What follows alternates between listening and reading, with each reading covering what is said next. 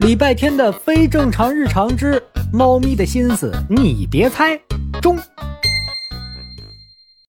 当家中重要的家庭成员离家出走时，应该先报警还是先通知朋友一起找呢？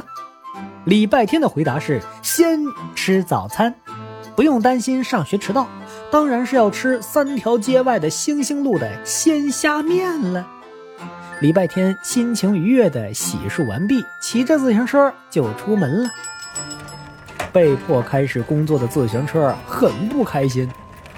我以为周日的早上你会让我在楼梯间里舒舒服服的睡个懒觉。我以为除了每天被我骑的这半个小时，你其他时间都在睡觉。这不是你让我周日加班的理由。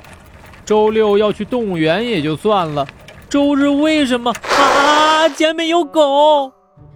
不用自行车提醒，礼拜天已经反应迅速的捏紧了刹车，在自行车的轮胎前面拦住他去路的是曾经和礼拜天共同进过晚餐的金毛犬。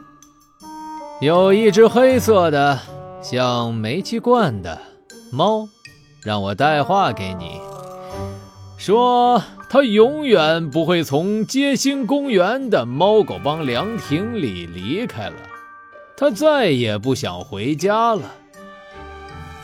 还有这种好事儿？我是说，那我真伤心，伤心的要吃一大碗加量加码加香菜的鲜虾面才会好起来。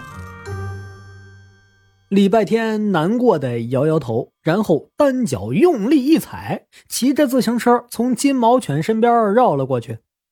等金毛犬把他的话琢磨明白时，礼拜天已经骑出十米远了。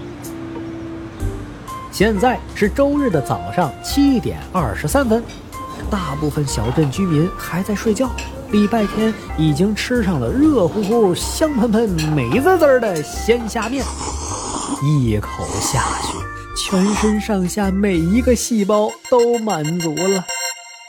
唉，为什么这家店不在金坛小区附近开分店呢？我一定会吃到它破产。不愧是老大，夸别人好吃都带着真诚的祝福。有了老大的祝福，他一定会破产的。老大，老大，你看我。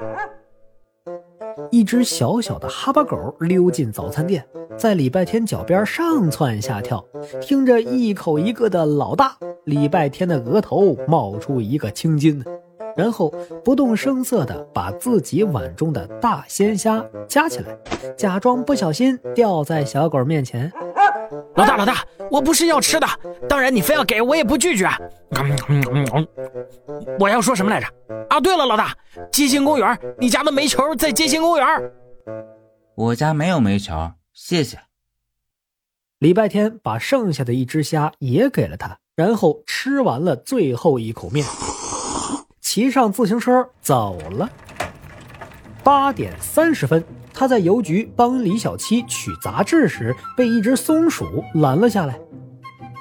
小孩，那个猪很胖很黑的一只小猪，在街心公园。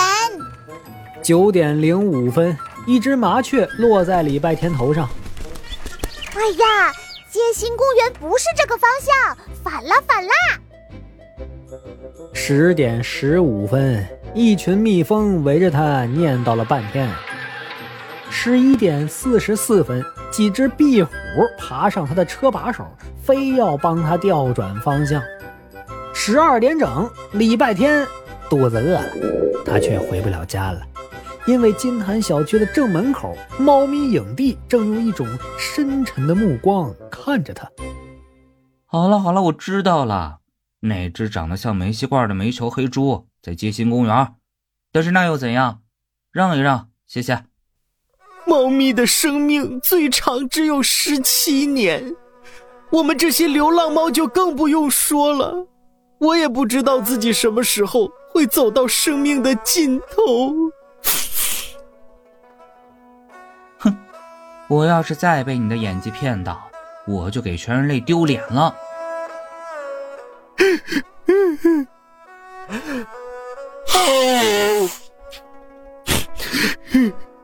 我只想在有限的生命里做一只无忧无虑的小猫咪。可是，这都变成了奢望。那只煤气罐霸占了我破纸箱子做的窝，睡了我只有几块破布的床。吃了我好不容易捡来的小排骨，我活着还有什么意思啊？岂有此理！那混蛋煤球，上车去街心公园。影帝优雅的弹去眼泪，轻松一跃跳上了礼拜天自行车的车后座，舒服的伸了个懒腰。啊，毫无悬念的。礼拜天又又又又被影帝骗了，但这不就是礼拜天的日常吗？至于煤气罐儿，呃，我是说胖大星，不知道等待他的会是什么了。